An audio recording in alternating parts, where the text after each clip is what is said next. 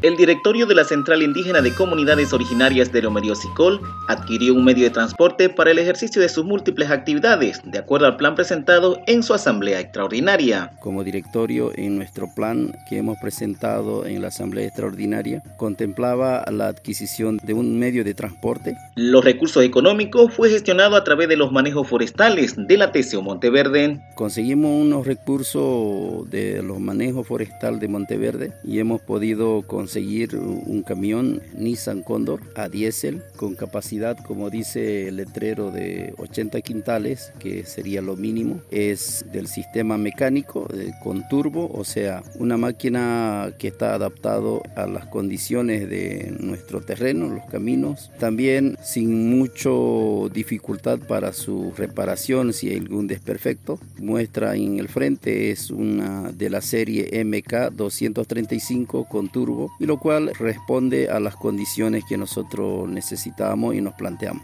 Su principal actividad es para transportar al personal a la TCO Monteverde para los asentamientos productivos y para el servicio de la población en cargas o pasajeros, si así lo requieren puntualizó el ingeniero Anacleto Peña Supayave, cacique general de la organización SICOL. Y una de sus primeras actividades, eh, o el objetivo con que se consiguió es para transportar a la gente hacia el territorio de Monteverde para los asentamientos productivos.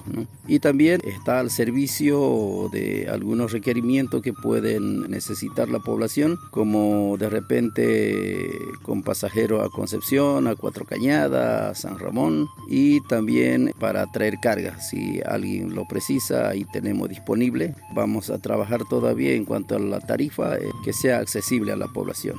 Para el anuario del Sistema Nacional de Radio de los Pueblos Originarios, les informó Ignacio Soqueré desde el territorio de Lomerío.